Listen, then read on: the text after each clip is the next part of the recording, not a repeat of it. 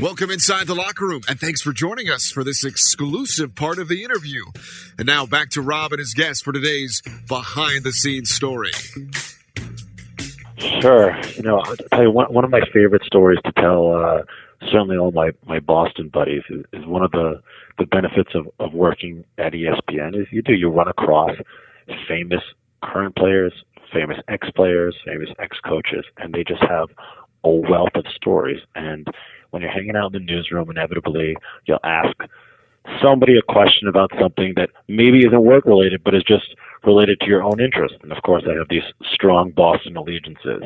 And, and one of my favorite stories is a story that uh, ESPN NFL broadcaster Ron Jaworski, or Jaws, as you may know him, mm-hmm. uh, once told me when I was asking about the Pats.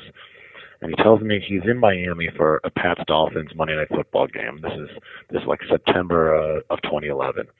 And like you would the day before all games, Jaws would meet with the coaches and the quarterbacks and maybe some key players. And so in the newsroom, and Jaws tells me that he sits down with Brady. Remember, in 2011, with Brady in 2011, and Brady is all sorts of fired up. And so this is not on camera. It's just Jaws sitting with them. Jaws asks, just, Tom, what, what are you all fired up about? And Brady tells him he's still fuming that the Dolphins passed over him in the draft. Really? Brady was drafted in 2000. So he's mad about something that happened 11 years earlier. And this is a guy who was picked in the sixth round. So every team passed on him, including the Patriots, multiple times.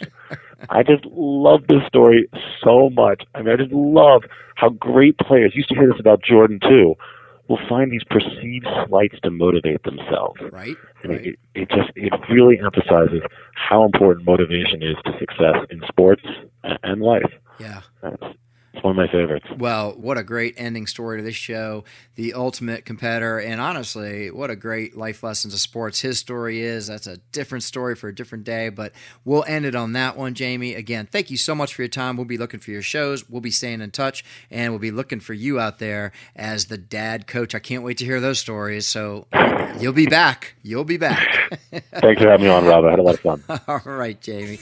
Until next time, who are you, nation?